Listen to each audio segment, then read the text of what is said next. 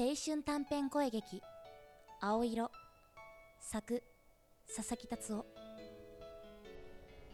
春チョキ。俺たちのことをいつまでも春は待っていてくれない。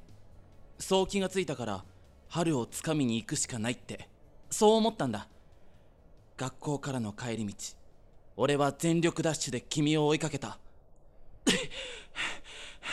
森さん！あれ？砂川くんどうしたの？いやそのやっと追いつけたから。え？私に？一緒に帰ってもいいかな。あうんいいけど。よかった。戸惑う君の横に並んで一緒に歩き出す。呼吸を整えて心の準備をする。そして緊張を吹き飛ばすように俺は俺は叫べなかった。好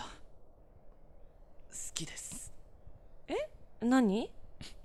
森さんのことが好きなんです。え？なんて言ってるかよくわかんないよ。だから付き合ってくださ ダメだ。全然わかんない。いなんてことだ。俺の言葉は森さんには届かないのか。それならと俺は右手を森さんに差し出した。森さんはその手を見てハッとした表情を浮かべてじゃんけんのチョキを返してきた。しまった俺はパーを出したと思われたのか。俺は森さんのユーモアに感動しながらもあまりに恥ずかしくなってパーの手で顔を隠した。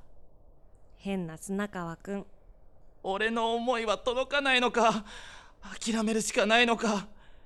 すると今度は森さんが手を差し出してきた。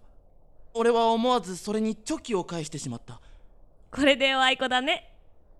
うーなんてことだ。